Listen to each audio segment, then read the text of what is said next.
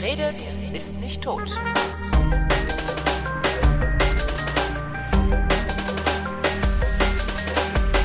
Vor fünf Jahren hat die mexikanische Regierung ihren Drogenkartellen den Krieg erklärt.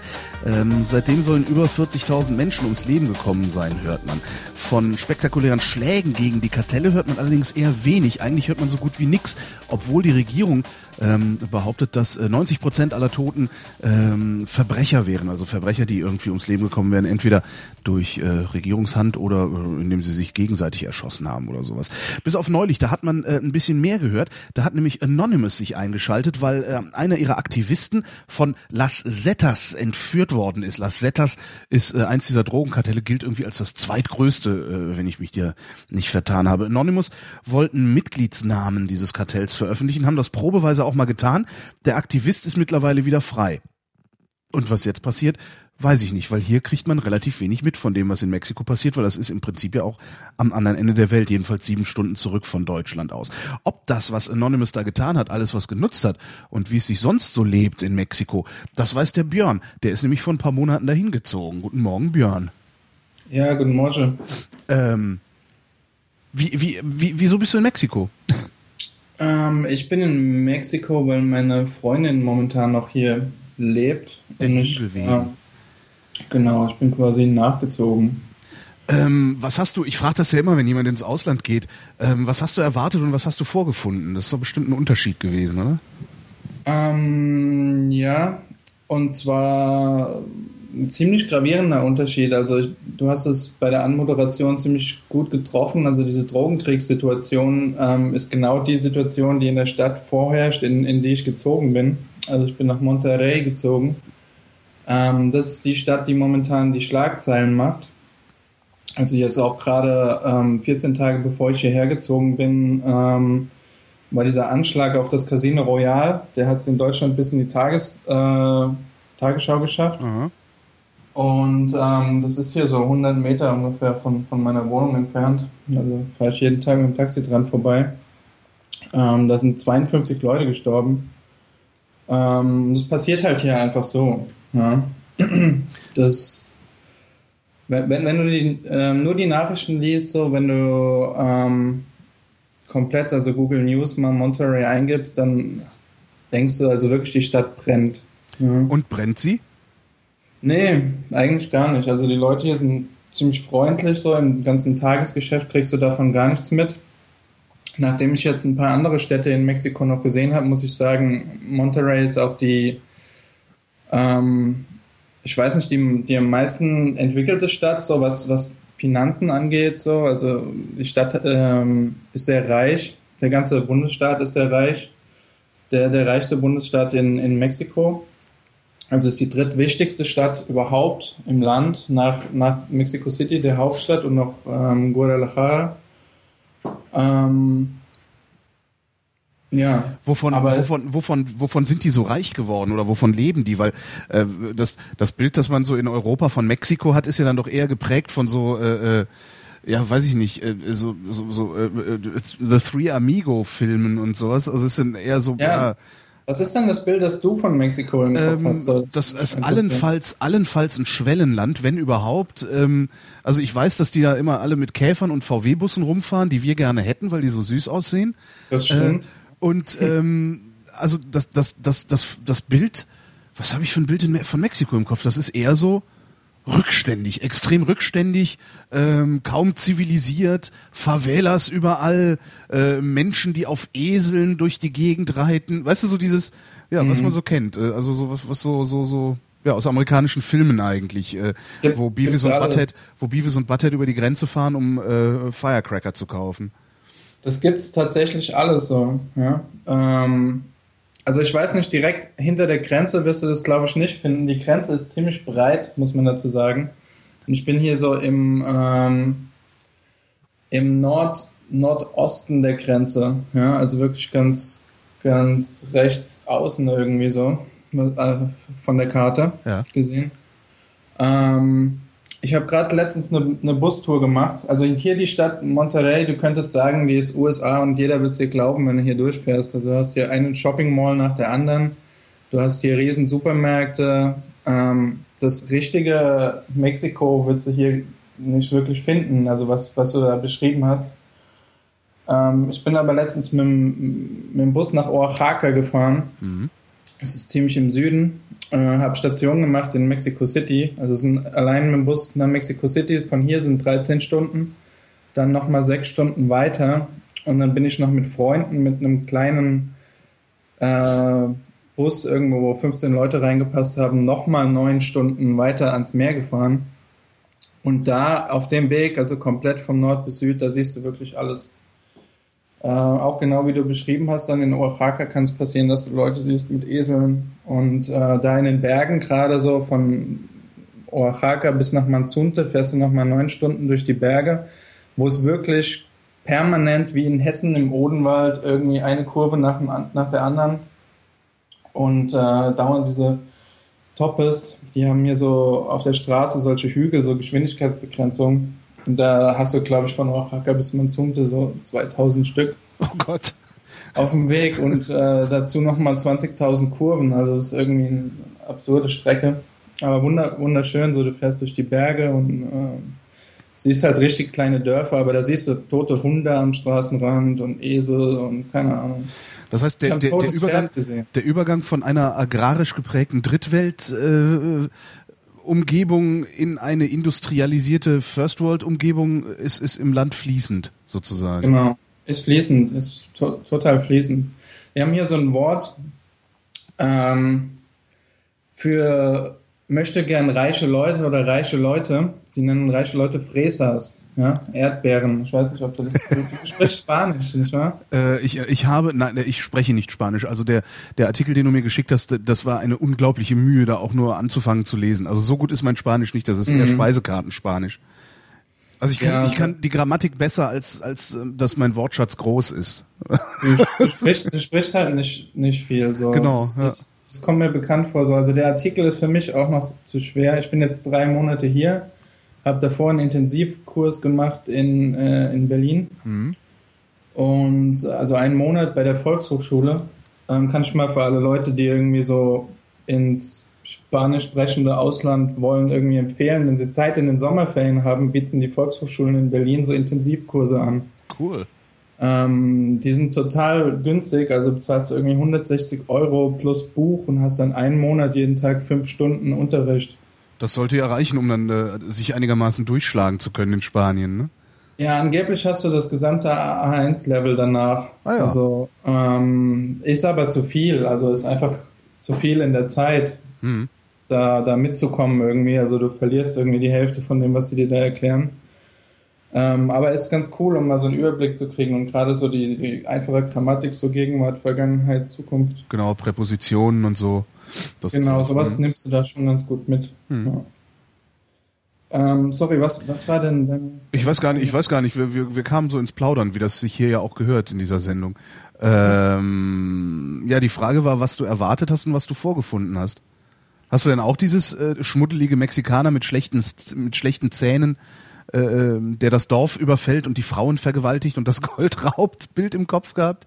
Oder Nee. bist du da schon ein bisschen realistischer rangegangen? Daf- Dafür habe ich mich zu, zu sehr informiert. So. Und, ich hatte ja meine, meine Freunde schon hier. Und ähm, die hatten mir auch erzählt, so wie der Alltag ist und was sie so macht.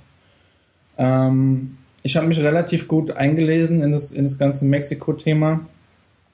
Ähm, habe äh, Unmengen Bücher irgendwie aus der Bücherei rausgeschleppt und äh, auch im Internet halt viel gelesen. Und mir war, mir war schon klar, dass Monterey hier so irgendwie so ein bisschen Frankfurt ist, ja, so, so Frankfurt auf jeden Fall ist so die, die Finanzstadt hier und die, die Industriestadt. Also die haben hier, ähm, dadurch, dass sie so nah an der Grenze sind, unheimlich viele Firmen ähm, ansässig, die produzieren zum Beispiel, ähm, ich weiß nicht, so Panasonic oder so ein Kram, ja, produzieren hier so für ihr gesamt Lateinamerika ähm, das ist hier so die, das Headquarter für viele Firmen, ist Ja. Monterey. Also ist so die wichtigste Wirtschaftsstadt in, in gesamt Lateinamerika. Und bis vor fünf Jahren war die Stadt auch irgendwie noch so die sicherste Stadt in gesamt Lateinamerika. Und äh, nur dieser Drogenkrieg hat halt jetzt die Situation komplett gekippt.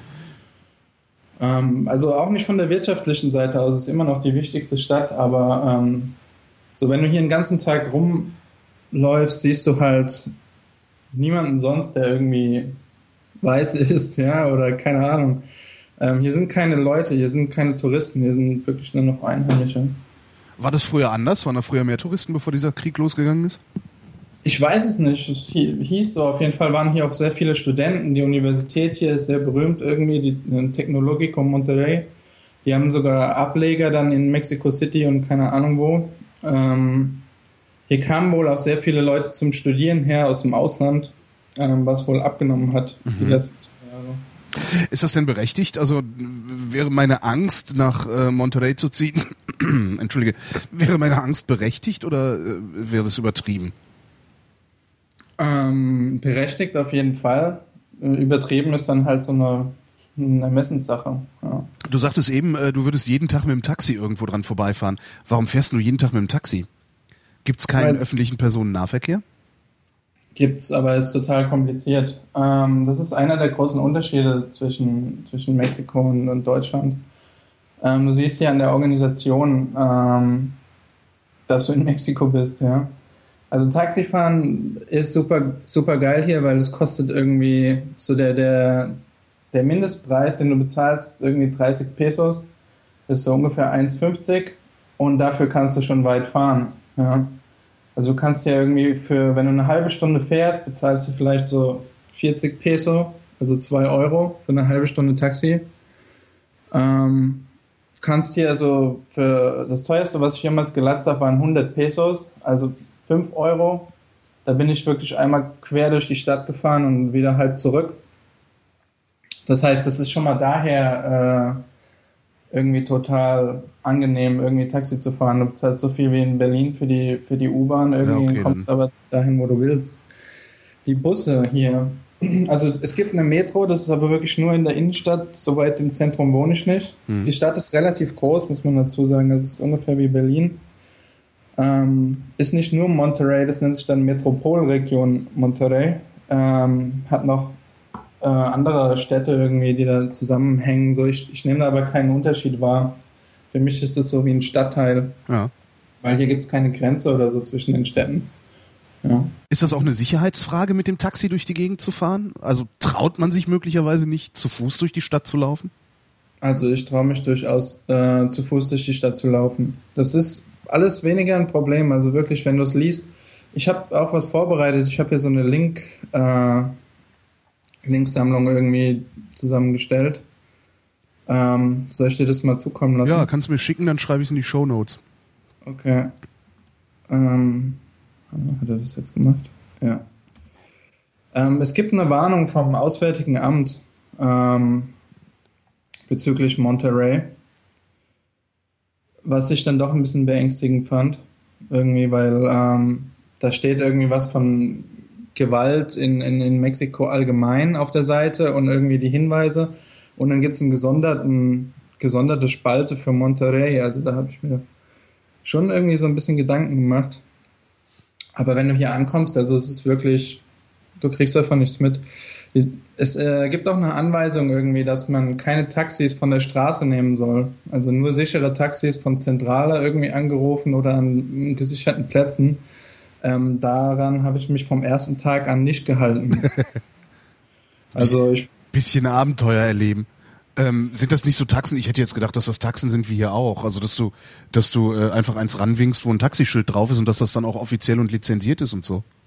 Ja, kann sein, kann auch nicht sein. Also, Ach so. Äh, es ist sowieso lustig, so die offiziellen Taxis, alle Taxis hier, ähm, ist der, der Standard, was die Taxis angeht, ist ja unglaublich, ähm, ich weiß nicht, lustig irgendwie so, ja. Da, da, fahren echt die größten Schrottkarren, fahren hier rum, so abgedeckt mit Handtüchern innen so, weil die so schmuddelig sind, dass sich keiner reinsetzen würde. Oh mein Gott die Tür so halb abgefallen und, und keine Ahnung. Ja, aber ähm, also ich hole mir die einfach von der Straße. Es gibt so einen, so einen einfachen Weg irgendwie zu erkennen, äh, ob es ein wirklich, ob es ein Taxi ist oder nicht. Und zwar haben die wirklich eine Lizenz vorne drin kleben. Äh, auch eigentlich mit Ausweis und Foto. Ähm, ja, weiß nicht. Ja gut, aber selbst, selbst bei uns fälschen die das, dann kannst du das da auch fälschen, oder? Ja, wie viele Taxifahrer sind bei uns schwarz unterwegs? Das ist ja, es geht ja angeblich in die Hunderte. Ja, ja, in Berlin kann ich mir das auch vorstellen. Ich meine, es gibt nur eine gewisse Anzahl von Lizenzen und dann danach wird's halt, geht's nicht mehr. Ja. Und es ist auch äh, schweineteuer, glaube ich, so ein Taxi zu übernehmen, so eine Taxilizenz. Ich habe da mal mit einem gequatscht, das waren echt mehrere tausend Euro irgendwie. Mhm. Wobei neulich auch mal jemand meinte, sie hätten alle Lizenzen freigeben, oder war das in Frankfurt? Jetzt bringe ich wieder alles durcheinander. Ich, äh, ich bringe eh ständig alles durcheinander, das ist man ja gewohnt. Ähm, ja. Was ist denn da eigentlich dieser dieser Krieg gegen die Drogenkartelle? Also äh, kriegst du kriegst du im Alltag diese Drogenkartelle überhaupt mit oder operieren die nee. unterhalb des Radars und machen so ihr Ding? Ey, das wäre wär eigentlich clever, wenn sie wirklich total unterhalb des Radars ähm, irgendwie agieren würden, aber die die sind halt schon irgendwie krass drauf. Ja. Ähm, eigentlich kriegst du im Alltag gar nichts davon mit. Du hörst halt die Nachrichten und es werden immer wieder Köpfe gefunden. Ja. Es ist, die Situation hier in Monterey ist folgende. Es gibt zwei Kartelle. Das ist das Problem. Die Stadt ist nicht gesichert. Irgendwie die Stadt wird umkämpft von zwei Kartellen. Das ist einmal das Golfkartell und dann das Los äh, Cetas Kartell. Mhm. Mhm. Ähm, die Los Cetas sind eine Splittergruppe aus diesem Golfkartell heraus. Das sind ehemalige ähm, Militäreinheiten die also wirklich zur Drogenbekämpfung ursprünglich eingesetzt wurden und dann irgendwie die Seite gewechselt haben. Ja. Die haben sich dann mit dem Kartell, was sie eigentlich bekämpft haben, irgendwie zusammengeschlossen. Das war das Golfkartell. Ähm, haben das dann eine Zeit lang irgendwie gemacht und danach haben sie sich abgesplittet und haben ein eigenes Kartell irgendwie gegründet und mit dem kämpfen die jetzt gegen ihre ehemaligen Verbündeten quasi. Das, das, heißt, die sind bei, bei der Polizei in die Lehre gegangen, sind bei den Verbrechern in die Lehre gegangen und haben jetzt den Vorteil, dass sie wissen, wie beide ticken, sodass sie. Ja, also was heißt Polizei? Ich glaube, es war wirklich so eine militärische Sondereinheit, okay. ja, so wirklich so eine, keine Ahnung, sowas wie die, die Kampftaucher oder wie die heißen in, in Deutschland. Ja. Also wirklich so eine, so eine Spezialeinheit wirklich für die, um, um gegen die Drogen zu kämpfen. Und die haben halt, die wussten halt am besten, wie viel Cash irgendwie in einem, in einem Business ist und haben sich das mal unter den Nagel gerissen. Wie kommt ja. das, wie kommt das, dass, äh, dass das so attraktiv ist? Weil im Grunde könnte man das hier ja auch machen. Also es wäre ja ein leichtes für, äh, weiß ich nicht, irgendwie so eine GSG 9, äh, äh, wie nennt man das, Rotte Schwadronkompanie oder so, mhm. ähm, zu sagen, wisst ihr was, hier diese, die, die, die paar tausend Euro, die wir im Monat dafür kriegen, dass wir den Kopf hinhalten, das sehen wir nicht mehr ein, wir machen jetzt mal das ganz große, wir drehen das ganz große Rad. Aber sie machen es hier nicht. Was ist der Unterschied? Also Ja, oder es kriegt halt keiner mit. Oder es, ja. oder es kriegt keiner mit, ja, das kann natürlich auch sein. Ich meine, das wäre in Deutschland der erste Unterschied, glaube ich, so, dass das alles irgendwie viel, viel stiller ablaufen würde. Mhm. Und ähm, ich weiß auch nicht, andererseits ist es halt, du hast hier in, in Mexiko dieses ähm, Korruptionsproblem, ja. Und ich habe ich hab nie verstanden, woher das kommt und wie das funktioniert.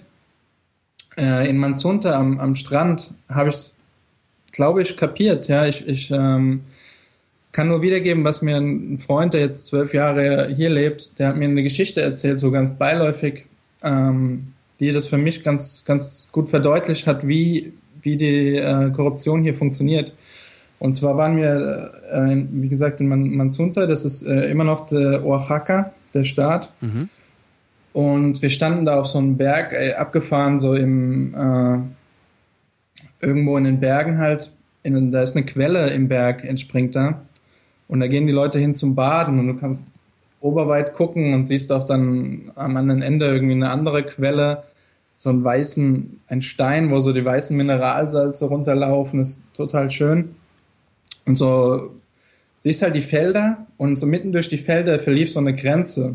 Und er meinte so, guck Björn, ähm, das läuft hier so, also die Leute leben hier in Communities und diese Communities, wenn du in, in eine von diesen Communities geboren wirst, bekommst du automatisch ein Stück Land zugeteilt, was du bewirtschaften kannst. Ja?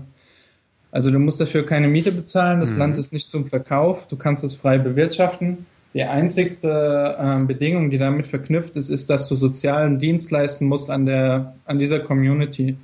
Und zu diesem sozialen Dienst gehört zum Beispiel auch ähm, mal so ein Jahr oder zwei Jahre für die Polizei zu arbeiten. Aha. Ja. Also ich, ich kann das nicht bestätigen, also es ist keine, keine bestätigte Quelle, ich habe das nicht näher nachrecherchiert, aber er ist zwölf Jahre hier und er meinte, das würde so funktionieren. Und wenn es wirklich so ist, weiß ich, wie die Korruption in Mexiko entsteht und dass es niemals weggehen wird, weil die Leute da sind echt arm, also die, die leben von dem, was sie da erwirtschaften auf diesem Land, mhm. wofür sie dann diesen Dienst leisten müssen. Und wenn du da zwei Jahre oder ein Jahr dein Polizist bist, dann scheiße doch da drauf irgendwie was, ja. was da passiert. So, ich meine, das sind deine Cousins, das sind deine Freunde, das sind deine Nachbarn, die da irgendwie Scheiße bauen. Und da hilfst du denen doch eher noch, als dass du, dass du die irgendwie anschwärzt. Und besonders wenn jeder da irgendwie aus derselben, aus demselben Dorf irgendwie kommt oder aus derselben Community, da ist es doch klar irgendwie, wie, die, wie diese Korruption da irgendwie funktioniert, oder? Dann wäre es für die Regierung aber doch im Grunde äh, verlorene Liebesmüh, überhaupt gegen das organisierte Verbrechen in Mexiko kämpfen zu wollen. Weil wenn das, ja. wenn das die Korruption auf der Basis, also auf der, der gesellschaftlichen Basis entsteht, gegen, dann, dann müsste eigentlich eine Regierung, wo vielleicht eine Handvoll nicht korrupter Leute sitzt, äh, gegen die gesamte Bevölkerung kämpfen. Also das, was die, die Mexikaner erzählen, ist, dass in der Regierung niemand sitzt, der nicht korrupt ist.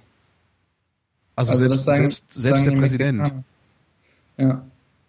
Die sagen, äh, du kommst da nur hin, wenn du korrupt bist. Wobei das, das ja von, das wird ja von allen Regierungen der Welt gesagt, ne? nur dass die Korruption in allen möglichen, in allen Gesellschaften immer ein bisschen anders aussieht. Ne?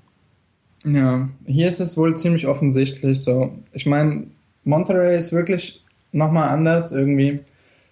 Ähm, weil du hast hier, die haben hier so nach diesem Casino-Attentat, wo wirklich die 52 Leute gestorben sind, ähm, haben die hier die Maßnahmen extrem verschärft. Also hier ist viel Militär, hier ist viel ähm, äh, Federal Police. Also das ist auch die Polizei, den, äh, den die, die, Leute vertrauen. Also Militär oder Federal Police. Mhm. Den äh, anderen wird nicht vertraut. Also die anderen, die sind komplett irgendwie durchwachsen irgendwie. Aber warum, warum vertrauen die ausgerechnet der Staatspolizei und ähm, dem Militär? Weil die unabhängig sind. Die kommen, die kommen nicht aus der Region oder so. Ah, ah sind, okay. Mhm. Die sind überall aus dem Land rekrutiert. Die Federal Police, die sind zu ihrem eigenen Schutz, damit die Familien nicht umgebracht werden, sind die auch alle maskiert. Also das ist, gehört hier so zum, zum Tagesgeschehen. Also du, gehst raus auf die Straße, läufst rum und du siehst definitiv irgendwie einen Pickup rumfahren mit der Federal Police Aufklebern drauf und ähm, vier maskierten ähm, Soldaten fast, würde ich sagen. Also es sind Polizisten in super Uniform, irgendwie mit Sturmgewehr und ähm, maskiert bis auf die Augen. Also komplett Sieht aus wie im, wie im Krieg, so ein bisschen. Kriegst du, krieg, kriegst du davon Schiss oder fühlst du dich dadurch sicherer? Also ich frage mich immer, wie ich reagieren würde, wenn ich hier einfach in Berlin-Tempelhof auf die Straße gehe und hier fährt dann einfach mal so ein Wagen vorbei mit vier Robocops hinten drauf, die nach dem Rechten sehen. Ähm, also ich weiß nicht, ich krieg davon keinen Schiss. Ich habe es vorher gewusst irgendwie und es war irgendwie krass am Anfang zu sehen. Also gleich am ersten Tag wo ich hier angekommen bin, sind wir mal in die Stadt gegangen und da habe ich gleich die ersten gesehen. Ähm, man hat ein komisches Gefühl bei der Sache, hm. aber es gehört hier zum, zum äh, Stadtbild, zum, ja, zum Stadtbild. Bist du schon mal in eine Schießerei verwickelt worden? Nee. Also jetzt verwickelt worden im Sinne von äh, äh zufälligerweise daneben gestanden.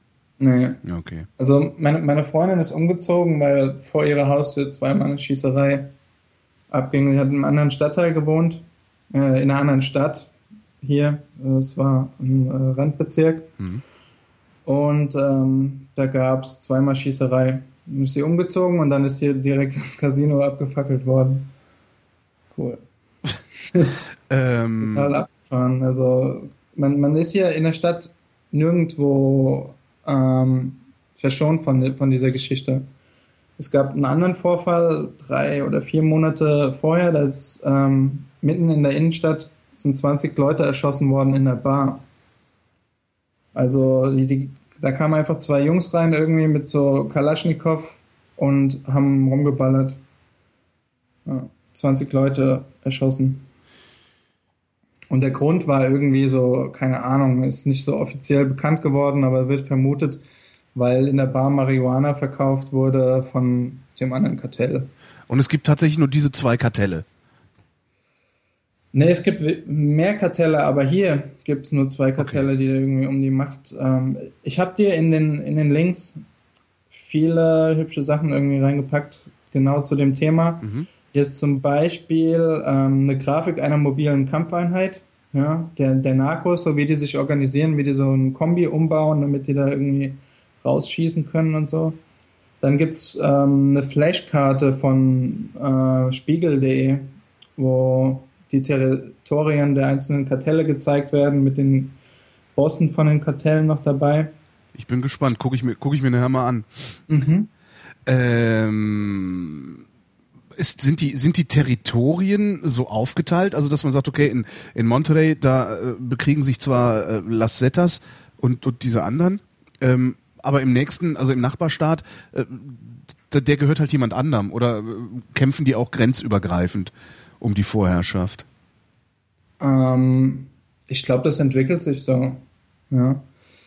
Ähm, also früher, früher, oder später wird es dann wahrscheinlich ums Monopol im ganzen Land gehen. Also die Zetas, die sind da ziemlich gut dabei. Ja. Mhm.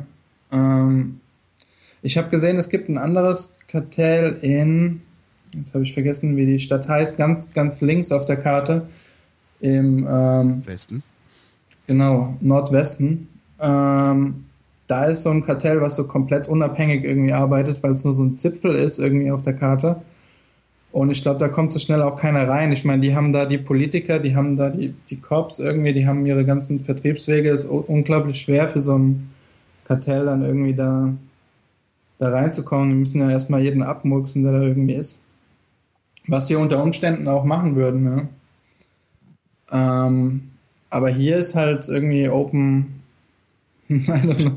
Ich weiß nicht so, es ist alles offen, ja. Also was für was für Drogen sind denn das eigentlich, äh, die das Drogenkartell da anbaut, ver vertreibt? Äh, alles. Alles. Ja. Also hauptsächlich ähm, denke ich, ist es ähm, Kokain aus Kolumbien. Mhm. Deswegen ist es auch, ähm, also meiner Freundin wurde zum Beispiel geraten, als sie hierher gekommen ist, nicht an die Küste zu fahren. Es ist gar nicht so weit von hier bis zur Küste. Ähm, ist allerdings, ähm, soll erstens nicht schön sein hier die Küste und zweitens mal überhaupt nicht ratsam hinzufahren, weil die Route dahin halt komplett von den Kartellen irgendwie ähm, belagert wird, weil an der Küste halt die Boote aus Kolumbien ankommen. Ja. So, ähm, und das ist klar, also ist für die unglaublich wichtig, die Route. Wenn die da ihr Zeug reinbringen, so wollen die nicht, dass da irgendwie Leute sind. Ja, die das sehen im Zweifelsfall, ja. Was ja, oder halt die sich andere Kartelle oder so, die das dann abrippen. Hm. Ja. Was ist denn da jetzt eigentlich mit Anonymous passiert? Das, das habe ich tatsächlich nur am Rande so mitbekommen. Ähm, Anonymous hat äh, den, den, dem Kartell gedroht, äh, Namen zu veröffentlichen.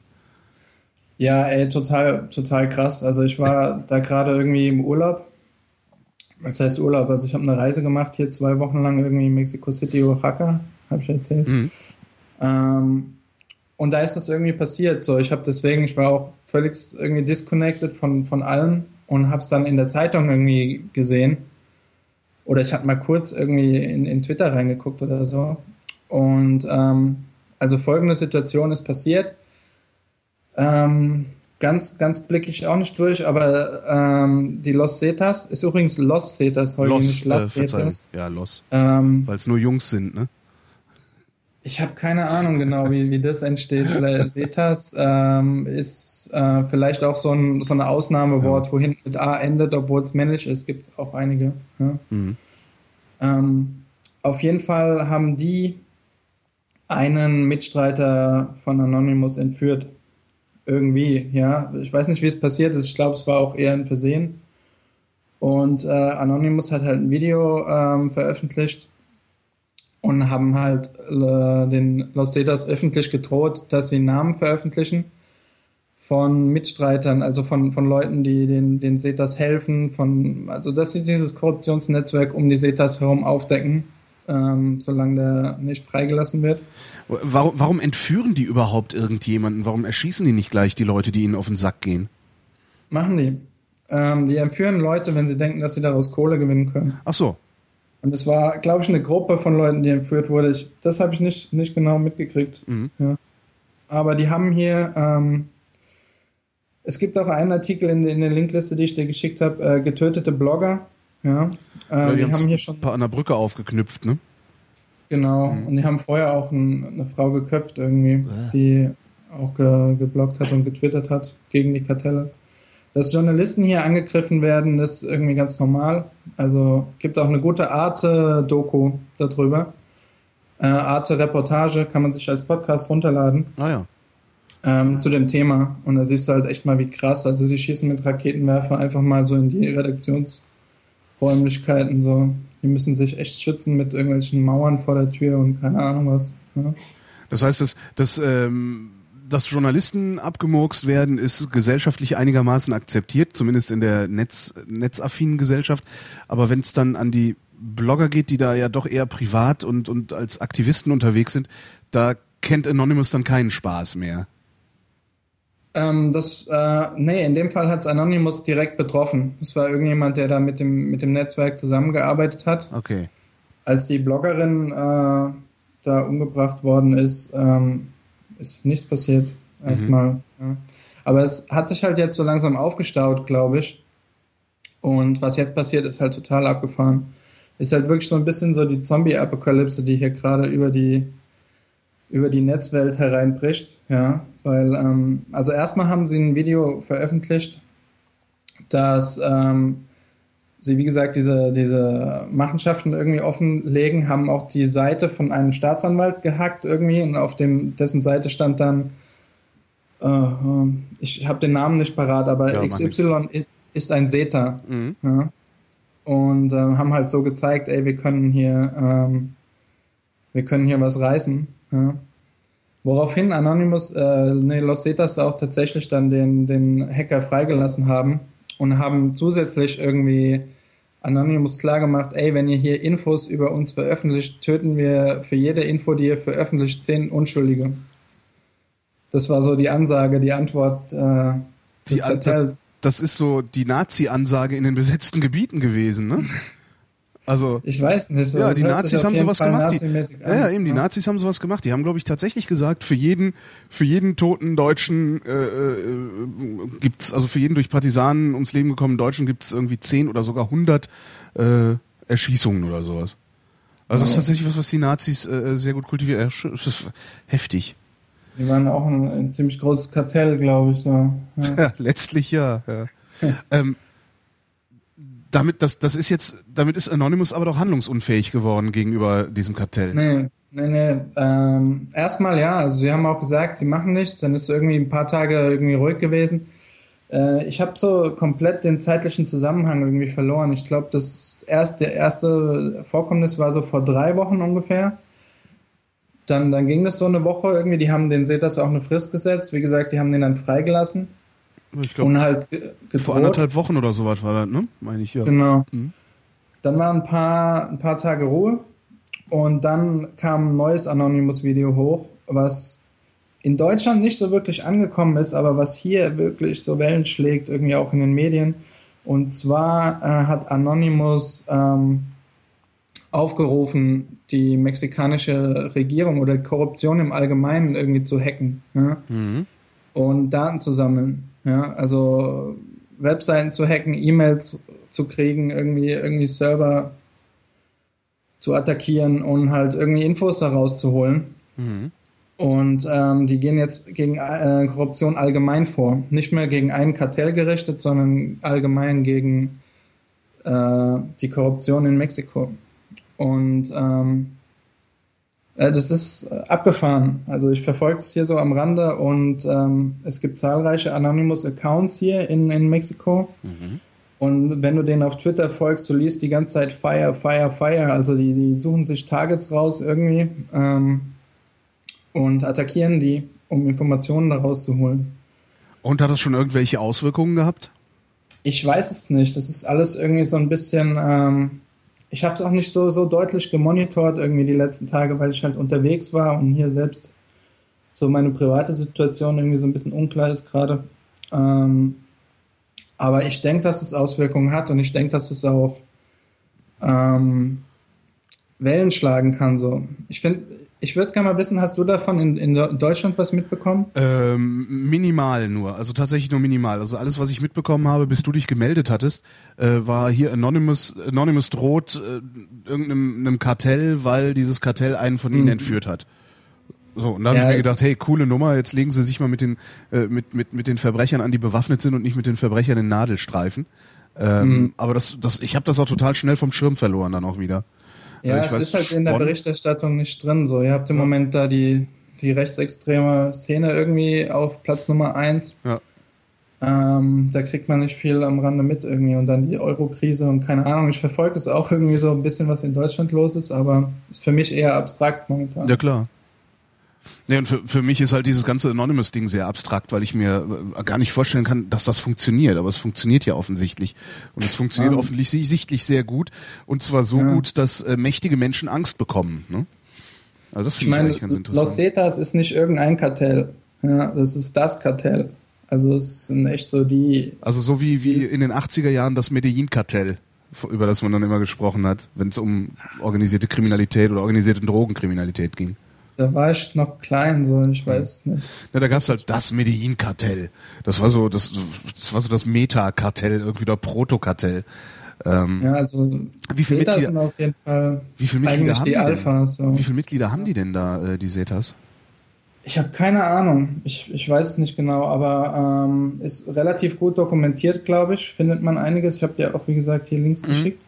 Und es gibt so Karten, wo du siehst, wie die Machtverteilung ist. Und ähm, also wirklich halb Mexiko ist rot und rot ist halt die SETA-Farbe mhm. irgendwie in den, in den Wie, kommt, wie kommen die Anonymous-Aktionen denn in der Bevölkerung an? Das weiß ich nicht. Ich, ähm, das Thema ist so ein bisschen tabu, glaube ich. Also ich merke das hier so, ähm, gerade in, in Monterey ist es schwierig, irgendwie mit Leuten in Kontakt zu kommen. Die Leute sind sehr vorsichtig. Und wenn du dann mal Kontakt zu Leuten hast und das, die Situation irgendwie ansprichst, dann ist es eher so, alle sind so, ja, ist schlimm und ähm, ist irgendwie nicht so nicht so Gesprächsthema. Wie kommt's? Ich weiß, vielleicht bin ich einfach auch hier nicht so so drin ja, mhm. ähm, in der Gesellschaft. Ich bin hier, habe hier relativ wenig Kontakt zu Leuten, zu Mexikanern. Ähm, es war in, in Oaxaca oder in Mexico City anders. Und ähm, da fanden es die Leute alle krass, dass ich neben diesem Casino wohne. Ja. Weil es kennt jeder im Land. Ist wirklich so, als, äh, keine Ahnung, würdest du jetzt sagen, ich wohne neben dem Haus, was da gerade in die Luft geflogen ist, in diesem komischen Fall, den ihr da in Deutschland habt. Mhm. Ähm, jeder jeder kennt es irgendwie so und jeder, jeder findet es krass. Ähm, ja, Entschuldigung, was war die Frage? Äh, wie die Bevölkerung auf die Anonymous-Aktionen reagiert. Aber wenn, wenn natürlich die gesamte Bevölkerung korrupt ist, dann kann es ja eigentlich auch der gesamten Bevölkerung nicht wirklich recht sein, dass äh, an dem im Prinzip funktionierenden System jetzt irgendjemand rüttelt, oder? Ähm ja, das, das Problem ist, glaube ich, dass das System momentan nicht so wirklich funktioniert.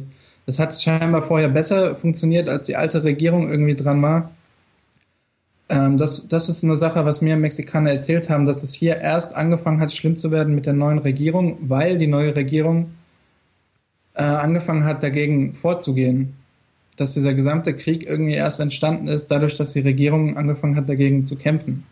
Dass es vorher auch alles da war und dass es aber alles im Geheimen funktioniert hat. Und irgendwie eskaliert es jetzt aber gerade.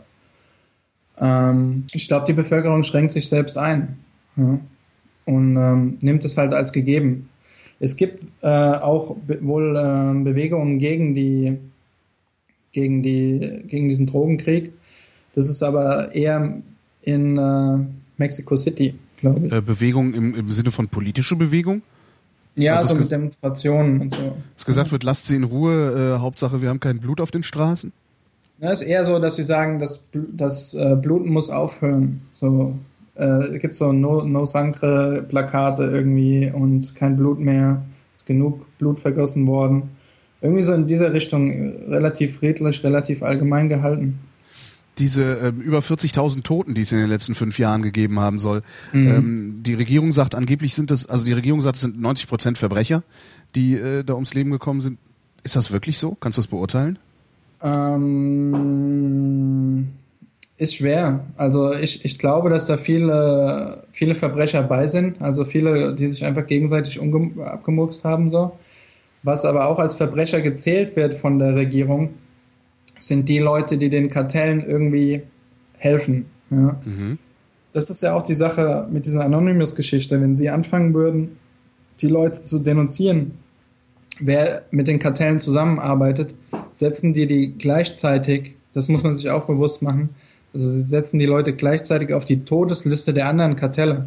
Ach du Scheiße, ja. Verstehst du die Problematik so? Also wenn du jemanden denunzierst, sagst, der arbeitet mit den Setas, wenn es ein Staatsanwalt, sonst wer ist, und wenn rauskommt, der hilft denen, dann ist, sind die gleichzeitig äh, auf der Todesliste der anderen Kartelle. Und Leute, die da abgemuckst werden, die zählen dann in dieser Statistik auch als Verbrecher.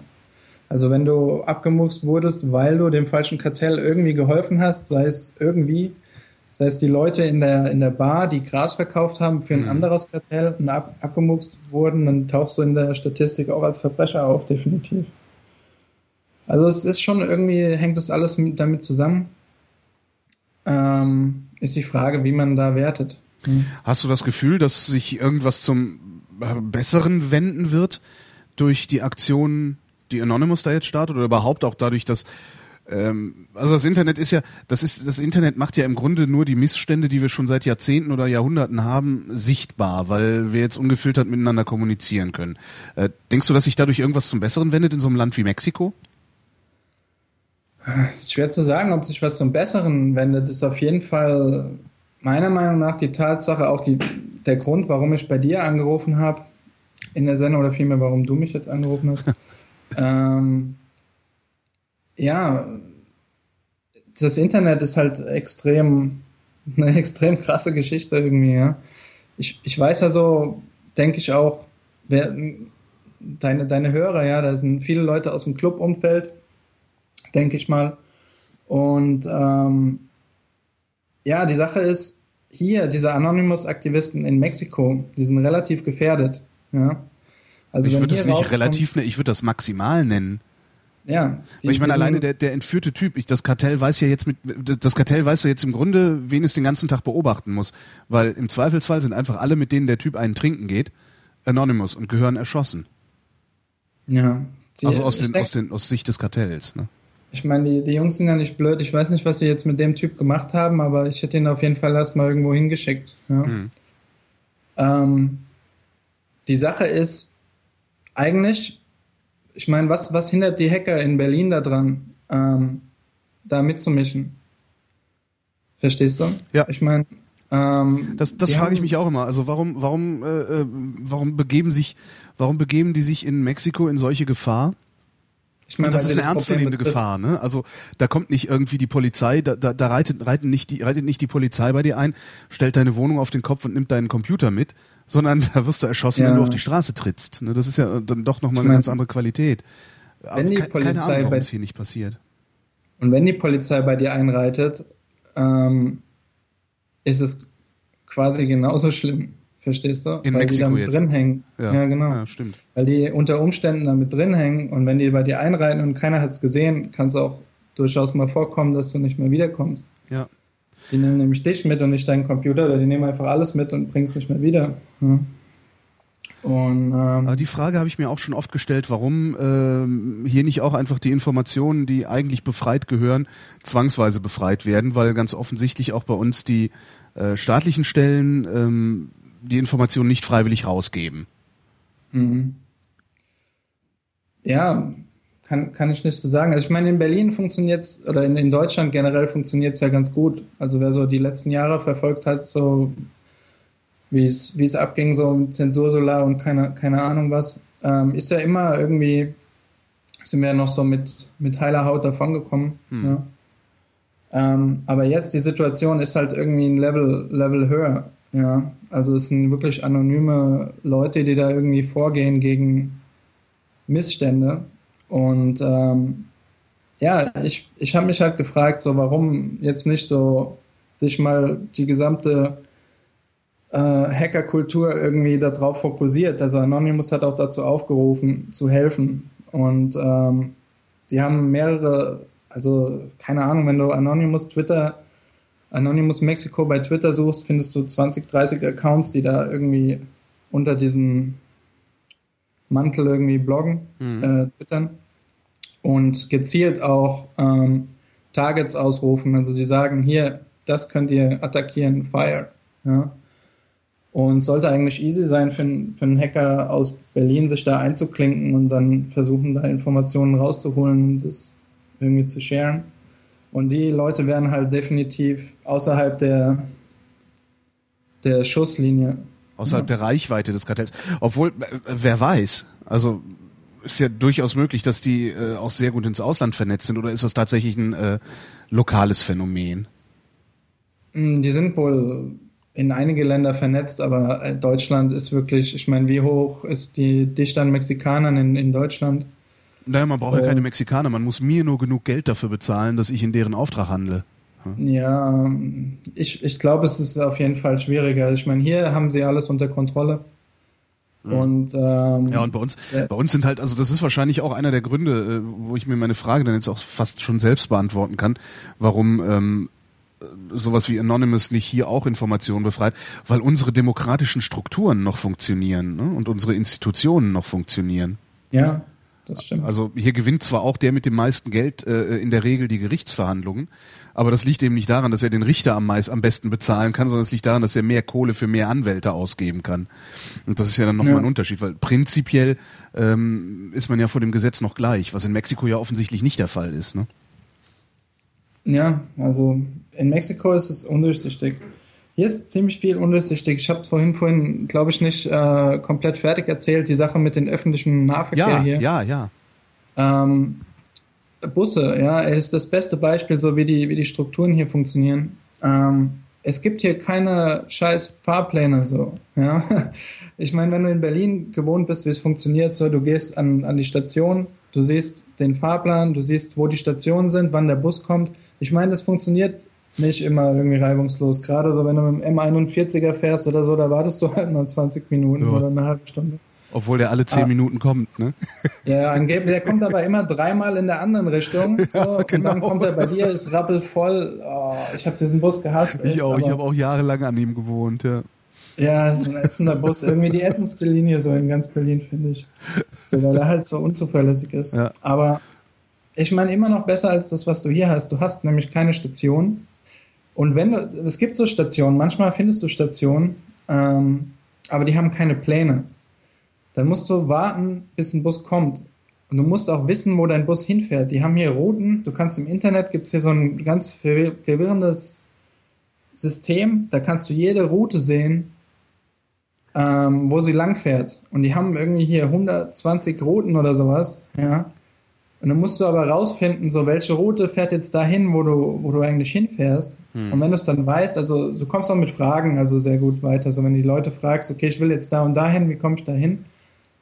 Aber dann musst du den Bus selbst anhalten, also der hält nicht von alleine, du musst ihm ein Zeichen geben, bezahlst dann halt den Fahrer und dann fährt er halt irgendwo hin. So, du musst vorher wissen, wo der Bus hinfährt. Also du, das ist nicht dafür ausgelegt, dass du den anhältst und den Fahrer fragst, irgendwie ja. so, du steigst ein und der fährt direkt weiter. Das geht auch ruckzuck. Die Busse sind super schnell hier. Ähm, aber du musst halt erstmal rausfinden, wie der ganze Scheiß funktioniert. Ich bin erst einmal hier Bus gefahren so und mit Hilfe. Also ich habe zwei, zwei Passanten gefragt. Äh, die haben mich dann irgendwie ins Zentrum gebracht. Ähm, ja, keine Ahnung. Gibt's auch, es gibt, auch, gibt es auch kein, kein, kein, keine Netzkarte irgendwie, dass du gucken kannst, okay, Bus 1 kreuzt Bus 3 an der Stelle? Nee, gibt's ja selbst in Berlin nicht. Ja, stimmt. Also in Berlin äh, musst du das ja auch irgendwie, die Busse sind ja so, das so, ein, bisschen das für Fortgeschrittene. Stimmt, äh, ja ich fahre sehr gerne Bus in Berlin. So, ich habe äh insgesamt, man, man hat eben viel zu sehen. Ich fahre auch gern Bus, weil die sind etwas langsamer und du kommst eben wirklich durch die Stadt und kannst dir die Stadt dabei angucken. Ne? Ja, gerade wenn du so mit dem M29er oder so fährst und setzt dich halt oben rein, so siehst du alles. Ne? Ja. Äh, diese Doppeldecker sind absolut geil, finde ich in Berlin. Hm. Aber ähm, ja, hier, ey, keine Ahnung. es ist so total total undurchsichtig, das System. Was, was wohl gut funktioniert, ist die Metro. Habe ich aber hier noch nie benutzt in, in Monterey, weil die wirklich sehr eingeschränkt gibt, nur eine Linie und die fährt irgendwo hin, wo ich nichts zu tun habe. Ähm, in DF war das cool, also in, in Mexico City. Ähm, da kostet ein Ticket drei Pesos. Ähm, ich kann es gar nicht umrechnen, wie viel es ist, aber es ist so ein paar Cent. Mhm. Ja. Ähm, und damit kannst du so durch die ganze Stadt fahren. Und Mexico City ist halt, ist halt scheiß groß. Ja. Dagegen ist Berlin so ein Witz. Ja. Wie, viel, wie, viel, wie viel Pesos sind denn ein Euro? Ähm, also im Moment 18,4 oder so. Mhm. Also ich rechne, ich habe mir angewohnt, äh, angewöhnt, ähm, ich nehme einfach, angenommen, ich habe 20 Pesos, dann nehme ich, streiche die letzte Ziffer weg, sind wir bei 2 äh, und teile es nochmal durch, durch 2, also ist 1 Euro. Mhm. Ja. Ähm, so rechne ich um. Ich rechne so mit 1 zu 20 um. Alles klar. Ähm, Weil es einfacher ist, irgendwie so den, den Kurs zu behalten. Kann äh, so jemand wie wir, also irgend so ein, so ein Westeuropäer, äh, ist, ist Mexiko ein, ein gelobtes Land für uns? Also haben wir da was verloren? Können wir da leben? Können wir da arbeiten? Ey. Wenn man sich jetzt überlegt, auch ich habe Bock in Mexiko zu leben, gibt es für uns das, was zu holen? So. Das kommt auf dich selbst an. Also für mich gibt es hier auf jeden Fall was zu holen. Ich habe mich unglaublich in dieses Land verliebt. Ähm, gerade wo ich jetzt auf Reise war, also ich sag mal, Monterrey ist wirklich kein Ort, wo du, wo du sein möchtest, unbedingt. Ich, ich weiß noch, was ich so für ein Klischee von Mexico City im Kopf hatte. Ich weiß nicht, vor, vor einigen Jahren war so Mexico City, wenn du das gehört hast in Deutschland, es gab so Gerüchte darüber und Mexico City galt immer so als eine krasse Stadt. Ja, ja? krass, alles super gefährlich, ja. alles voller grün-weißer VW Käfer und ständig wird man beraubt.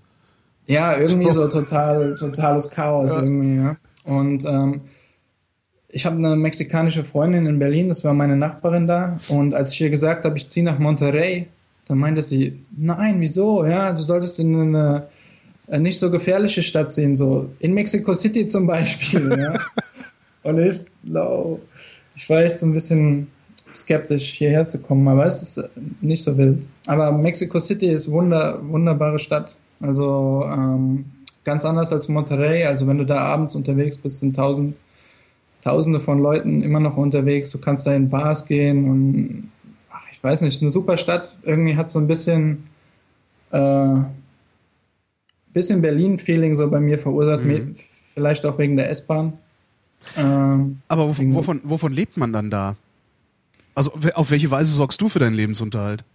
Ähm, das ist ein bisschen kompliziert. Ähm, ich habe ähm, so ein bisschen das bedingungslose Grundeinkommen simuliert.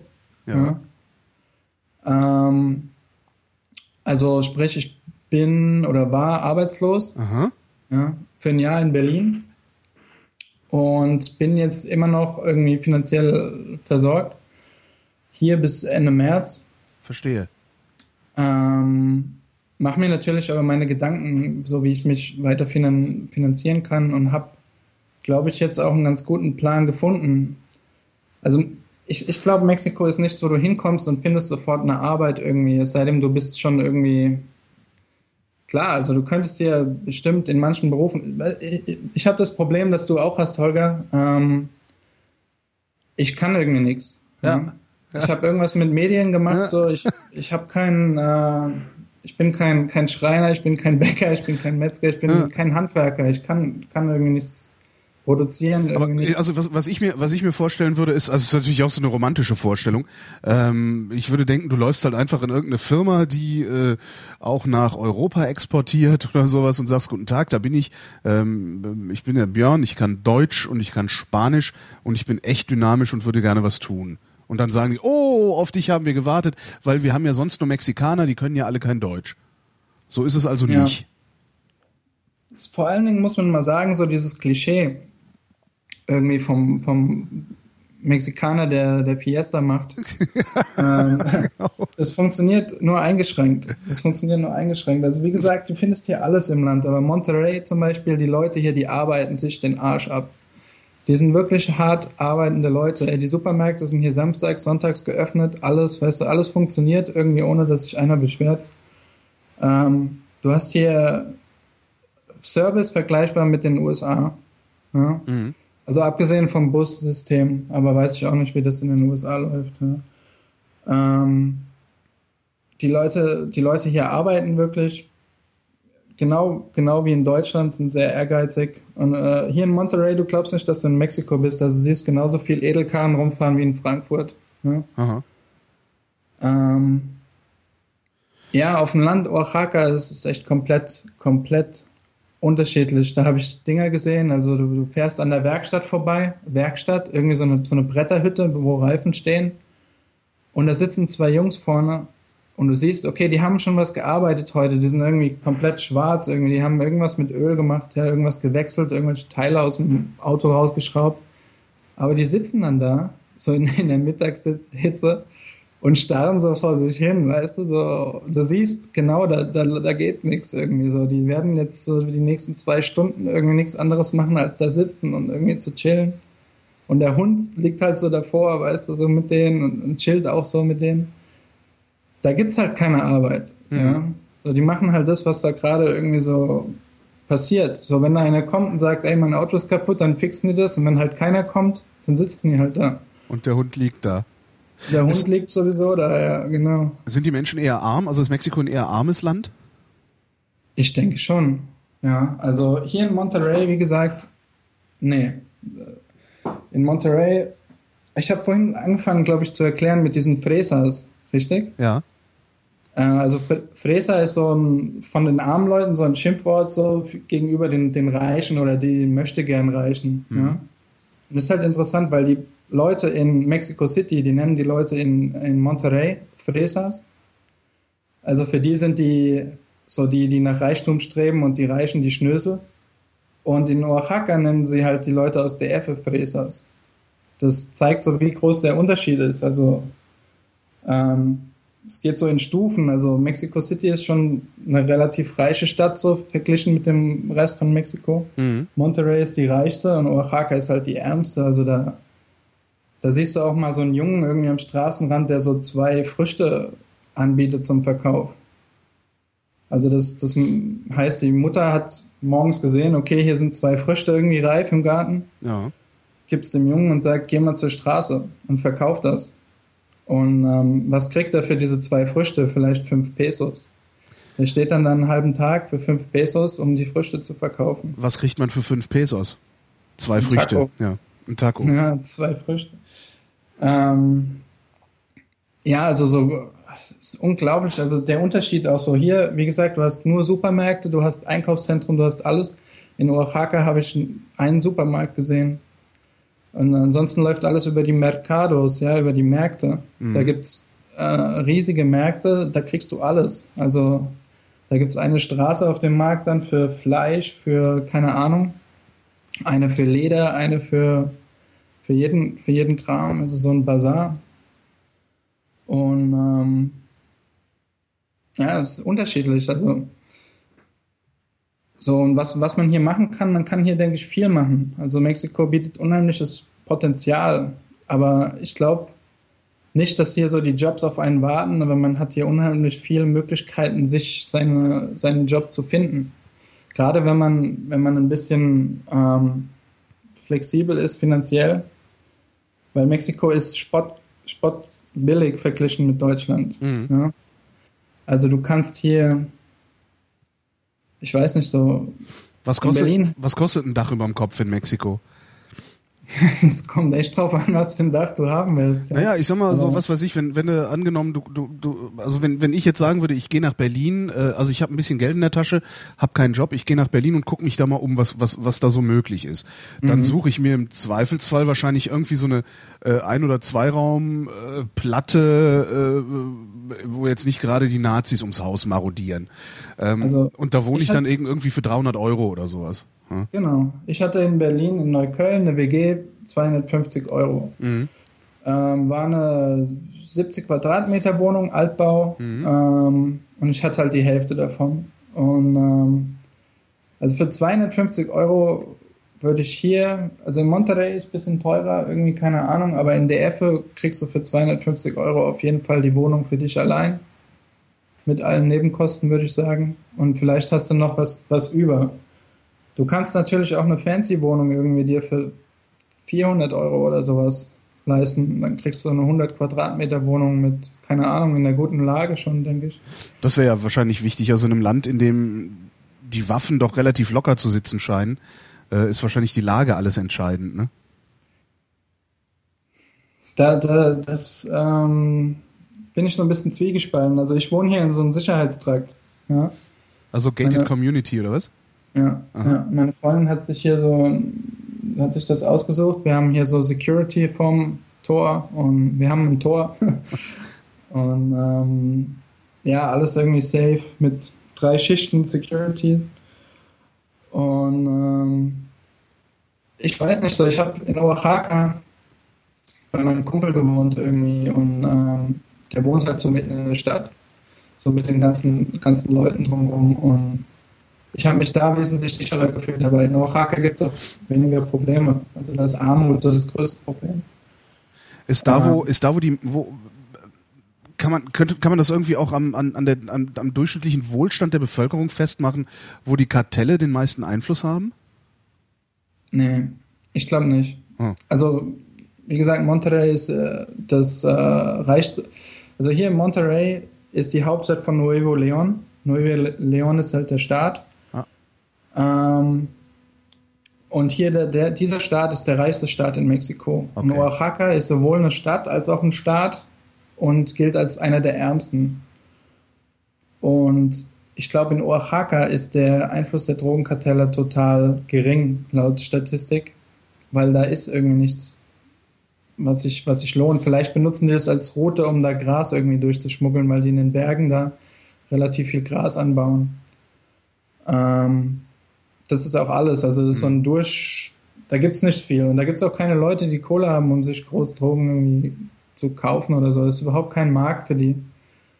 Äh, Monterrey ist in, oder Nuevo León ist insofern äh, wichtig, weil es halt ein Grenzstaat ist zu den USA. Okay. Und das ist das Ziel. Also USA ist der Markt. Mhm. Ja. Ja, groß genug und reich genug. Ähm, ich verstehe dich schon richtig. Also wenn ich angenommen, ich hätte Bock, mal ein Jahr lang auszusteigen aus Mhm. äh, meinem Leben in Deutschland, dann würde es mir reichen, einen Hinflug, einen Rückflug und 5000 Euro zu haben, um ein Jahr komfortabel in Mexiko existieren zu können. 5000? Ja. Ja, also ist auf jeden Fall ein guter Start. So, da kommst du die ersten Monate super locker, ja, die erst, das erste halbe Jahr bist du auf jeden Fall safe und dann kannst du ja mal gucken, was du machst. Ähm, das Geile an Mexiko ist, weißt du so, die Leute regen sich über die Korruption auf, but in, in, in, in kleinen, ich habe Bad gesagt, ja. Ja, macht ja so nichts. Ich ja so ein Sprachchaos am, am Start. Ja, das haben Irgendwie. alle, die im Ausland irgendwie sind. Also das ist, ich bin's gewohnt. Ja, gut, okay. Ähm, was, was wollte ich sagen? Am besten hatte ich noch, war neulich noch ein Anrufer, der war, ich weiß nicht, 16 oder 17, ähm, Austauschschüler in den USA und der ist mit Mhm. einer Organisation gefahren, die gesteigerten Wert darauf legen, dass er komplett in die Kultur eintaucht, also auch keinen Kontakt zu Deutschen hat. Ähm, der hatte totale Wortfindungsstörungen. Der war ein halbes Jahr da und, und, und hat echt um Worte gerungen, weil er sich nicht mehr daran erinnern konnte, wie die auf Deutsch heißen. Also Ich das bin- ist, ich- ist ganz witzig. Ich bin gerade ganz gut drin, so, weil auf der Reise, die ich da unternommen habe, so vor einer Woche, ich war zwei, zwei Wochen halt unterwegs und da habe ich auch ähm, Freunde aus Deutschland getroffen. Ähm, aber als ich die getroffen habe am ersten Tag, es war schlimm. Es war absolut schlimm. So, ich konnte kein Deutsch mehr sprechen. So, ich habe die ganze Zeit zwischen Spanisch und Englisch irgendwie gewechselt. Ist halt für mich unheimlich schwer, weil ich gerade in Spanisch einsteige, richtig. Hm. Und äh, mit meiner Freundin aber nur Englisch rede. Äh, ja, Deutsch ist echt so ein bisschen raus gerade. Ich habe Na, was willst du Ich mit Deutsch in Mexiko? Ich meine, Ich sag so, die einzigen deutschen Stimmen, die ich regelmäßig im Kopf habe, sind so deine und äh, Tims, die Podcasts, ja geil. die Podcasts. Wobei ich wirklich einen komischen Blick darauf entwickelt habe, gerade so. Ja. Ähm, ich habe angefangen, mich zu langweilen. Bei, bei Mobile Max, bei der letzten Sendung. Naja, letztlich, Ähm. letztlich hast du es ja immer wieder mit denselben Leuten zu tun, die immer wieder dieselben Witze erzählen. Ist ja bei mir nicht anders. Hm? Ähm, Ja. Also das, das, äh, man muss sich zwangsläufig langweilen. Wenn du äh, zehnmal Wetten das geguckt hast, dann geht dir der Gottschalk auch auf die Eier. Stimmt, ja. Also ich, ich, ich rate auch immer dringend davon ab, äh, ähm, also äh, ist ja dann öfter, ich habe ja auch so Wochen, wo ich dann irgendwie sehr viel produziere ähm, und kriege dann auch immer so Rückmeldungen, äh, die sagen, ja, ey, wann soll ich denn das alles hören? Und ich sage halt immer, hörst dir einfach nicht alles an. Weil es Ja. muss zwangsläufig langweilen, weil man hat immer so, man hat so seine, pardon, man hat so seine Lieblingsthemen, ähm, man hat so seine Lieblingsscherze, äh, der Blick auf die Welt ändert sich ja auch nicht so stark.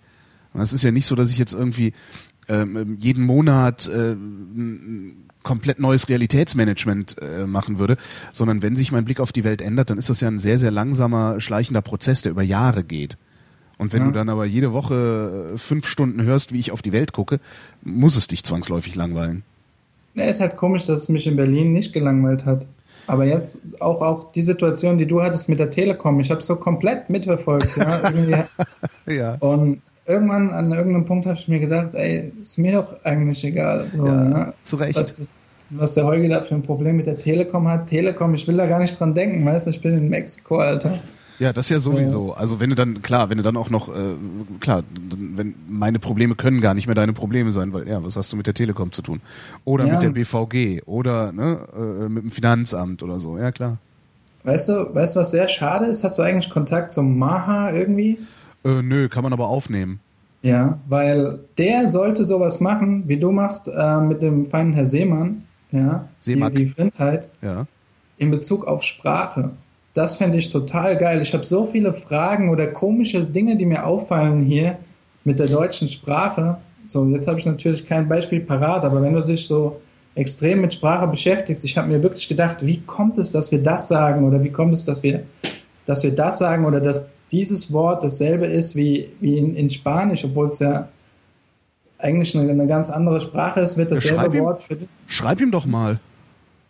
Ja, vielleicht, vielleicht tue ich Also ich das, meine, er, das- pod, er podcastet ja auch. Also ist ja nicht so, dass er, dass er nicht, also dann vielleicht, vielleicht äh, fehlt ihm nur genau diese Idee, die du gerade hattest. Kann ja durchaus sein. Also es gibt so viele interessante Sachen um Sprache herum. Ja. und so Erklärungen, warum Sachen sind, wie sie sind. Oder Ja, wie ich habe ja gerade auch mit, mit, mit Anatol Stefanovic äh, zwei Stunden gesprochen. Also im Sprach, Ja, ne? ähm, Und wir haben auch hinterher gesagt, so ja mein Gott, ey, wir hätten noch, noch, noch 20 Stunden weiterreden können und werden das auch garantiert fortsetzen. Er kommt ja auch im Frühjahr nach Berlin. Ähm, ja. Also Sprache ist äh, extrem spannend. Ja. Also mir ist auf jeden Fall so eine Sache, gerade, gerade habe ich ein Beispiel. Ähm, mir ist aufgefallen, dass im Spanischen das Verb für fallen ja, Mhm. auch zum Ausdruck bringt, dass du, dass du etwas magst. Weißt du, von, von wegen, das gefällt mir oder der gefällt mir. Ja. Heißt auf Spanisch? Ähm, Cray glaube ich, oder Crea, ich habe es gerade nicht so präsent. Ähm, ich glaube, ich glaube, es ist ein Verb auf ER, Craer. Ja. Und ähm, ja, er heißt, heißt halt eigentlich fallen, Mhm. aber wenn du irgendwie sagst, ich habe den Satz vergessen, ich habe es mir irgendwo aufgeschrieben, ähm, ist aber nicht erreichbar. Ähm, wenn du halt sagst, irgendwie auch so, er fällt mir, so quasi auf Deutsch übersetzt, bringt auch zum Ausdruck, ähm, er gefällt mir so. Ja? Und äh, das war so ein Ding, wo ich gedacht habe, warum benutzt man Fallen für den Ausdruck, dass ja, also es ist nicht, du denkst nicht darüber nach, wenn du es in Deutsch benutzt, wenn du sagst, das gefällt mir. Aber Ja. es ist ja eigentlich total, woher kommt das? Genau, was, hat Fallen mit, mit Gefallen eigentlich zu tun? Und wieso benutzen die in, in Spanien auch das Wort für Fallen, wenn sie was mögen zum Ausdruck bringen wollen? Ne? So, so, das war eine Frage, die, die hier so aufgepoppt ist. Und ähm, um sowas zu beantworten, braucht man halt jemanden, der da irgendwie drinsteckt. Ne? Ja. Wie gesagt, schreib, schreib ihm, äh, schreib Maha, vielleicht äh, macht er was draus. Ähm, Nochmal zurück zum, zum äh, Leben da. Äh, du sagtest, mit 5000 Euro kommst du das erste halbe Jahr komfortabel durch. Mhm. Das erscheint mir jetzt dann aber wieder so, als wäre Mexiko nicht sonderlich billig. Es kommt total Weil wenn ich mir so Südostasien zum Beispiel angucke, äh, da kommst du mit 5000 Euro locker ein Jahr durch. Ja, ich denke mal, wenn du, wenn du in Oaxaca bist, dann kommst du auch locker mit 5000 Euro irgendwie durch. Und wenn du nicht jeden Tag in ein Restaurant essen gehst, klar. Ja. Also du kannst dir auch am Strand mit 5000 Euro wahrscheinlich ein Jahr überleben. Aber so halt so richtig mit Apartment und keine Ahnung und viel rumfahren und so, das kostet halt Geld. Mhm. Ja. Also wenn du jetzt von hier mit dem Bus nach Mexico City fahren willst, kostet 1000 Pesos, sind 50 Euro Mhm. One Way. Also ist schon auch ähm, so diese, diese Luxussachen, so wie rumreisen und sowas kostet Geld. Ja. Und wenn du, wenn du einfach nur irgendwo leben willst und die Kultur einatmen willst und wirklich auch Tacos von der Straße isst und selbst kocht, auf dem Markt einkauft, also da sind 5000 Euro schon eine Menge Geld. Mhm. Ja, darum ging es mir jetzt einfach zu sagen, okay, ich habe jetzt einfach mal ein Jahr lang Auszeit und bin weg. Also wie, wie, wie, wie, wie viel ich da einplanen muss im Grunde. Wie, wie lange fährst du von, von Mexico City nach Monterey, beziehungsweise umgekehrt? 13 Stunden. Wow. Oh Gott, mit dem Bus. Ich wollte es halt machen so. Es sind, es sind äh, auch nicht so Busse, wie man sich vielleicht vorstellt. Irgendwie so die abgefuckten Dinger mit Ziegen und so im Bus. Ja. Das wäre jetzt die nächste Frage gewesen, ja. Ja, ich, ich weiß. Also so hatte ich es auch im Kopf. Und ähm, es sind aber Reisebusse. Richtig coole, so mit Fernseh und allem drum und dran. So, also ich bin über zwei Meter und ähm, ich hatte da irgendwie wenig Probleme. Das war mhm. ganz cool. Und ähm, ja, also sowas kostet halt Geld. Ja. Und äh, du kannst sicherlich, wenn du dir in, in DF irgendwie. Die Sache ist, es ist relativ einfach für Deutsche, einfach mal nach Mexiko zu kommen. Ja. Mhm. Also du, du, du buchst einfach einen Flug und fliegst los. Du brauchst kein Visa, gar nichts. So, du musst bei der Einreise musst du sagen, hier, mein Rückflug ist dann und dann und dann geben die dir ein Visa. Es muss innerhalb von 180 Tagen sein. Ja. Mhm. Das ist so die offizielle Version. Ich kenne aber auch einen Lichtensteiner, der jetzt neun Jahre hier ist und der sagt, ey, die haben mich noch nie nach meinem Rückflugticket gefragt. Der sagt immer, wenn er, ein, wenn er reinkommt irgendwie, und er fliegt halt öfters mal auch so woanders hier in, in Südamerika rum und kommt dann zurück und sagt immer, er bleibt 180 Tage hier.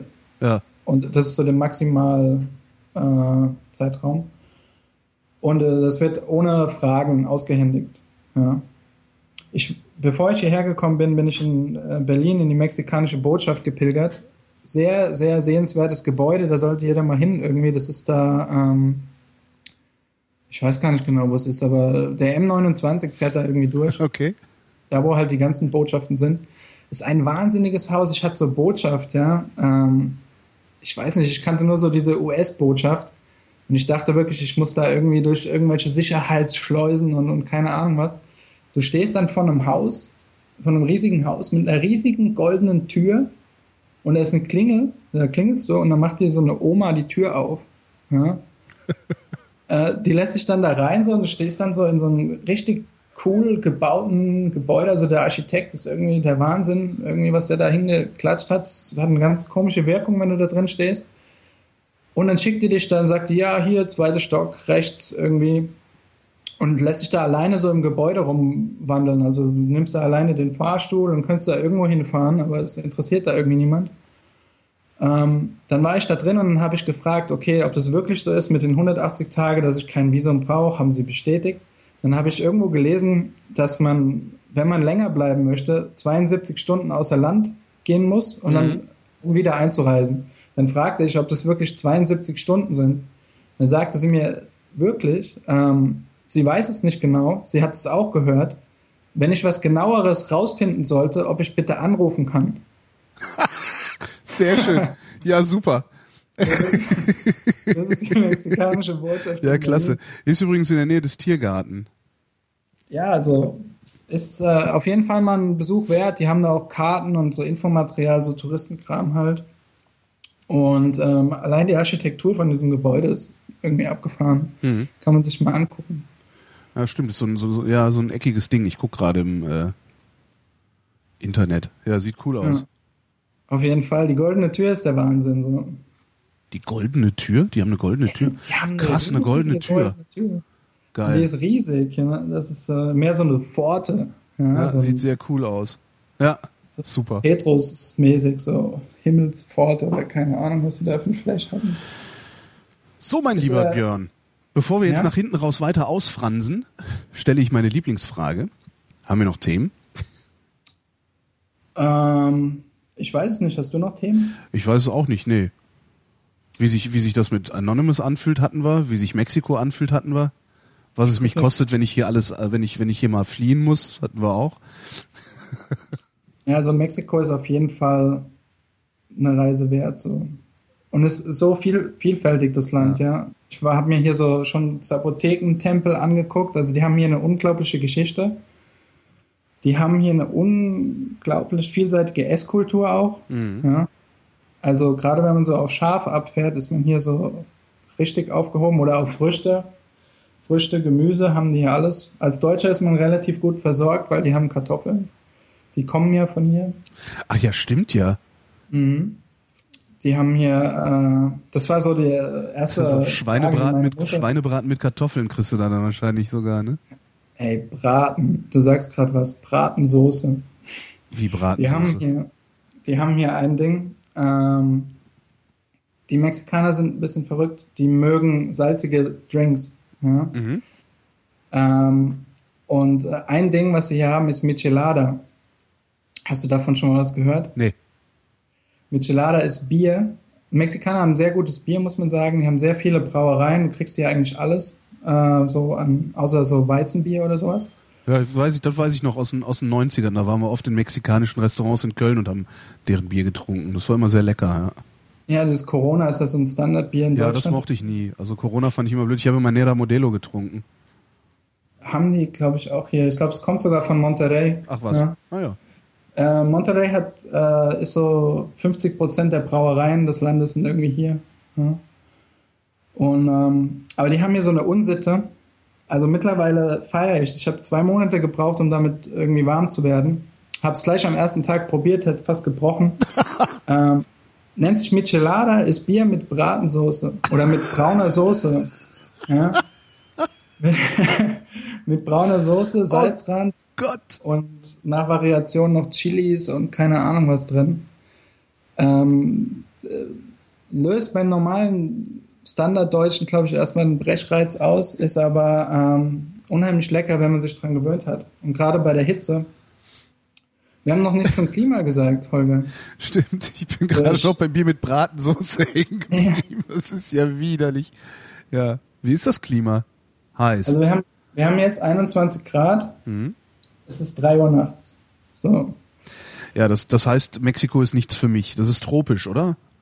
Ey, mir geht's genauso, wie es dir geht, Holger. Ja, als du letztens erklärt hast, wie deine Schweißausbrüche funktionieren. Ja. ähm, ich hab's, äh, ich habe genau dasselbe Problem. Hängt allerdings mit Luftfeuchtigkeit zusammen. Mhm. Und Monterey ist Wüste. Ja, also hier rundum ist Wüste. Ja. Als ich angekommen bin, waren es 40 Grad. Und ich fand's cool. Also irgendwie war es heiß, also du hast keinen Bock in der Sonne zu laufen oder so. Mhm. Aber sobald du dich im Schatten aufhältst, ist es echt erträglich. Und sobald die Sonne weg ist und du hast immer noch irgendwie, da waren es echt noch nachts irgendwie um die 26 Grad oder so. Ähm, super angenehm. Jetzt haben wir hier 30 Grad und ähm, es geht nicht besser. So, weil die, die Luft so trocken ist. Ich schwitze hier nicht so. Schön. Es ist schön warm. In, in Oaxaca habe ich teilweise derbe geschwitzt. So in, in Strandnähe war es, war es richtig unangenehm. Ja? Weil da war Luftfeuchtigkeit extrem hoch und ähnliche Temperaturen. Also ich muss sagen, Monterrey ist so die wärmste, eine der wärmsten Städte so in, in Mexiko. In äh, Mexico City haben die zum Beispiel jetzt nur 12 Grad. Ah ja. Ist halt auch Nacht, ja, klar. Okay, ja, aber dann trotzdem, also 12 Grad. Ich hätte gedacht, es wäre da nachts wärmer. Also. ja, ist es auch im Sommer. Also wir haben hier ja auch, jetzt geht ja auf Winter zu. Ach ja, stimmt. Ja, klar. Und ähm, ja auch ist die doof. andere Seite vom Äquator auch noch. Also die, irgendwie, wenn du ja in Brasilien bist, dann wird es ja jetzt irgendwie Sommer, glaube ich. Mhm. Ähm, nee, aber Klima finde ich sehr angenehm hier. Äh, und äh, ist so für mich immer so ein bisschen, wenn ich jetzt so gucke, wie die Temperaturen in Berlin sind und so Minusgrade sehe und vielleicht Schnee, freue ich mich doch hier zu sein. Ja. Das ist ja sowieso die, äh, die Lieblingsbeschäftigung von Deutschen im Ausland. Also da, wo gutes Wetter ist, äh, ständig zu gucken, was für Temperaturen in Deutschland sind. Auf Mallorca gibt's einen Radiosender, der hauptsächlich davon existiert, einen Wetterbericht für Nordeuropa durchzusagen. Das ist Ja. schon sehr absurd. Das ist wirklich absurd. ja, und ich habe ich hab so irgendwie das Gefühl, ne- eine andere Sache, ähm, hier, weißt du, so alle, alle haben irgendwie Angst gehabt, so als ich nach Mexiko gegangen bin. So, die lesen die Nachrichten hier und haben irgendwie Angst um mich. Mhm. Und äh, unsicher, unsicher, unsicher. Ich, ich fühle mich hier sicherer als in Europa, muss ich sagen. Ja. Warum? Ähm, die Probleme hier sind so ziemlich gut überschaubar. Also es gibt Kartelle, es gibt korrupte Polizisten. Das war's. So in Europa so gibt's irgendwelche bankrotten Staaten, irgendwelche Bewegungen. Ich weiß nicht, ja. Es gibt im Moment viel Unruhe in Europa. Es ist unübersichtlich in Europa, das stimmt. Total unübersichtlich so. Und du weißt nicht, ähm, was passiert eigentlich, oder? Also man ist völlig irgendwie. Ähm, ja, man weiß nicht, was passiert. Das Einzige, worauf man sich, also worauf ich mich zumindest verlasse, ist, ähm, dass niemand, also außer, außer einer Handvoll Apokalyptikern, die sich in irgendwelchen Foren äh, gegenseitig bestätigen, dass die Zombie-Apokalypse kurz bevorsteht, ähm, ich gehe fest davon aus, dass niemand Bock auf eine Zombie-Apokalypse hat und genau darum wird es auch keine geben. Ja, also, ja. also selbst, selbst wenn hier irgendwie äh, der Staat und die Versorgung zusammenbrechen und sowas, glaube ich, dass wir miteinander kooperieren werden und uns nicht gegenseitig aufs Maul hauen werden, weil letztendlich sind wir in Gesellschaft. Ähm, von daher, also so, so große Sorgen mache ich mir nicht, aber ist natürlich, klar, es ist einfacher, wenn du, wenn du einfach ganz klar geregelte Verhältnisse hast. Und das war ja auch, äh, als es noch den Kalten Krieg gab, äh, war die Welt ja auch noch in Ordnung. Ja, da wusstest du genau, wo der Böse ist. So, da sind die Bösen, wir sind die Guten und alles läuft so, wie es gestern gelaufen ist. Ähm, und das hast du wahrscheinlich in Mexiko.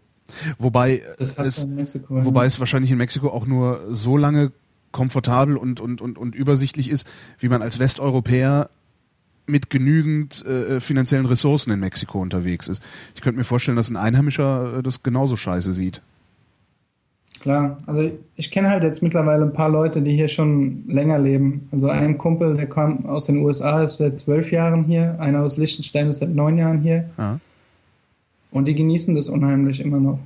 Und ich meine, ich habe so, so einen Unterschied ganz extrem. In die, weißt du, dieser ärmste Staat, Oaxaca, ist in meinen Augen war das der reichste Staat, in dem ich jemals war. Ich meine, klar gibt es Probleme. Die Leute haben Probleme mit Kohle, die haben Probleme irgendwie teilweise mit Bildung.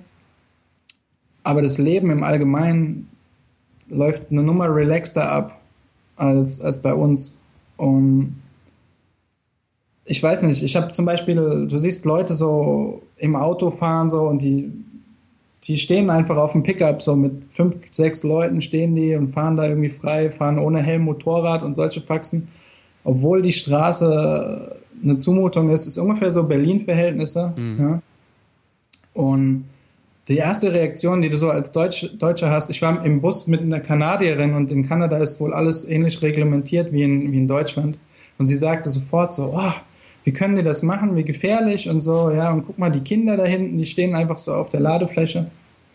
Und es ist auf jeden Fall gefährlich, was, was sie da machen. Aber auf der anderen Seite sind die Leute da viel mündiger. Mhm.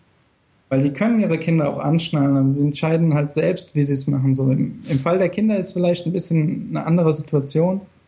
Aber du bist, weißt du, so, wenn du da unangeschnallt durch die Gegend fährst, wirst du nicht von der Polizei rausgewunken und musst 30 Euro Strafe bezahlen, so. Du Dafür wirst du von der Polizei rausgewunken, wenn sie da Bock drauf haben und du musst 30 Euro Schutzgeld zahlen, ne? Ja, ist wesentlich weniger. Okay.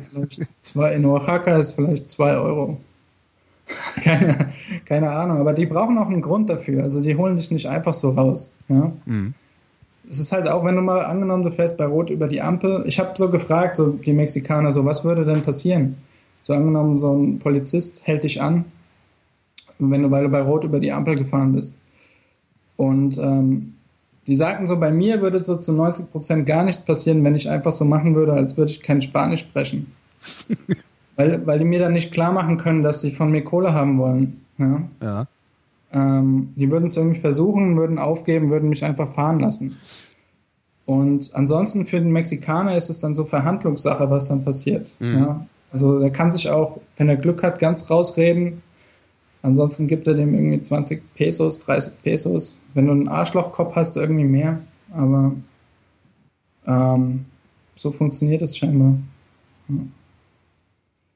Was, ähm, was mich total fasziniert hat und was ich wirklich nachvollziehen kann, warum Leute in so einem Staat leben wollen, ist einfach die Ruhe. Hm. So diese Relaxedheit, wirklich, wenn dein, dein Leben einigermaßen gesichert ist, ähm, kannst du da unheimlich relaxed leben. So, wie, ist, wie ist die medizinische Versorgung eigentlich da unten? Keine Ahnung. alles irgendwie, ich glaube, Krankenversicherung ist nicht so ein Thema irgendwie. Du bezahlst, glaube ich, Cash. Ja. Und ähm, ich weiß es nicht genau. Also ich habe nur zwei Fälle mitbekommen. Beim einen Fall ist eine Freundin aus Deutschland, die, die zu Besuch war. Ähm, die hat ganz komische äh, Ausschlag bekommen irgendwie, ist zum Arzt gegangen. Ähm, obwohl sie kein Spanisch gesprochen hat, hat sie irgendwie so eine Salbe bekommen und ähm, musste nichts bezahlen. Sie hat gefragt, was es kostet und der Arzt hat sie quasi so umsonst behandelt. Mhm. Ähm, ein anderer Fall war Zahnarzt. Da weiß ich gar nicht genau. Ähm, hat auf jeden Fall geholfen und musste, musste man, glaube ich, bezahlen, war nicht so, so irre teuer. Mhm. Ja.